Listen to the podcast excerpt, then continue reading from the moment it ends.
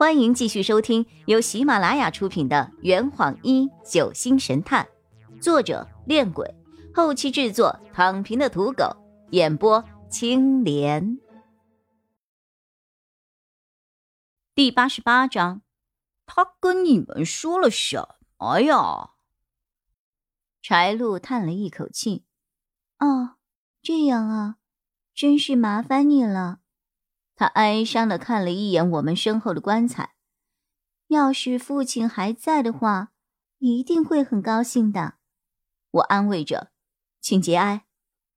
不过，父亲把财产都留给了我。我立刻改口，顺便，呃，其实我听到遗嘱后，我心里反而乱糟糟的。我听说你曾经顺利的看破了自己家的遗嘱案。所以，我希望你能够给我一些意见。我这个月是命犯太岁嘛？遗嘱这两个字从月初开始一直围绕着我打转。之前是自己家的遗嘱，现在又变成了别人家的遗嘱了。而且，我也不知道该怎么对他说。难道我说你父亲其实立了四份遗嘱，最后成立的？不一定是你这份儿，不知道他听到这个事实后会不会气得马上嗝屁呀？洛佩走到了我的面前，对柴露说：“柴小姐，你的父亲将财产都留给了你，是好事啊，你应该高兴才对啊，为什么会觉得心慌呢？”柴露那双充满好奇的眼睛眨巴眨巴的看着洛佩，我介绍着。这位是洛佩先生，九星神探，我的师傅。哈哈哈。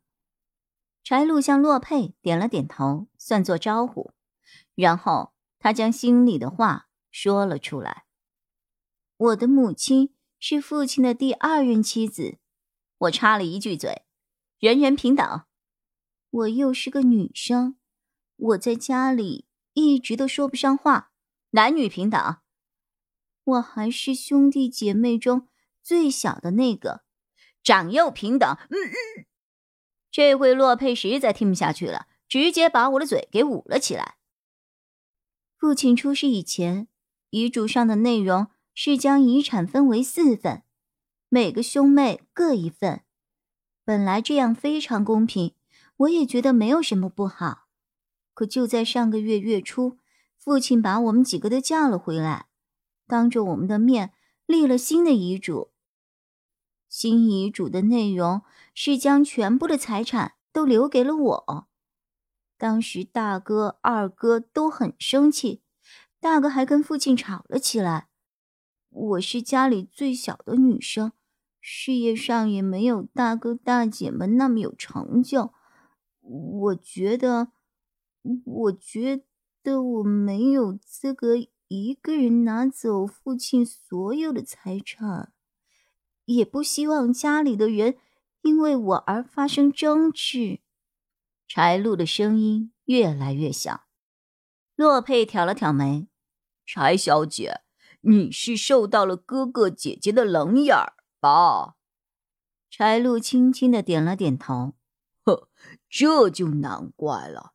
你现在还只是一个大学生。”而你的哥哥姐姐们都已经在社会上摸爬滚打了，他们比你更清楚一份家产对于自己的重要性。当他们得知原本属于自己的那份财产全部归你所有后，心里自然会对你充满了怨恨。这些我都知道，可是现在父亲已经死了。我只是不希望家人们因为这个事情吵起来。好大一朵圣母白莲花呀，跟当初的你一样。我瞪大了双眼看着他，他能读懂我的心声。洛佩坏笑了一下，接着又问柴露：“你的几个哥哥们呢？他们现在在哪啊？”刚刚一位小姐来找我们。自称是警方的外聘顾问，柴露指了指祠堂的角落。外聘顾问，顺着他手指的方向望去，只见张璇和一胖一瘦两个男人站在空旷的角落里，表情十分严肃的说着话。难怪从进来到现在都没有看到张璇的身影。洛佩看着张璇，问着柴路：“他跟你们说了什么呀？”他问了很多关于我二姐的事。柴卫。张璇好像对柴家二小姐特别的感兴趣，刚刚在餐桌上的时候也是如此。只见跟张璇说话的那个胖男人突然离开，朝包凯走了过去。他看上去似乎有些生气，叽里哇啦的对着包凯说了一大堆咕噜话。随后，包凯走到了人群中，拍了拍手，大声的说着：“各位村民，各位村民。”最近在圣奎村发生的尸体杀人案，已由我们市局警方接手了。我向大家保证，一定会尽快将歹徒，呃，将尸体缉拿归案的。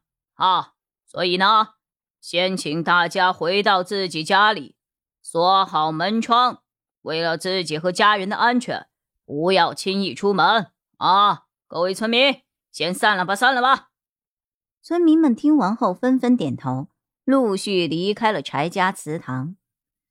千鹤双手抱在胸前，饶有趣味的看着包凯：“哦，看不出来哦，你这个家伙居然还懂得做公关。”包凯双手叉腰，骄傲又不张扬：“啊，哈哈，以前跟林案组那几头蒜合作过几次，他们虽然办案不怎么地。”但外交的能力还是可以的。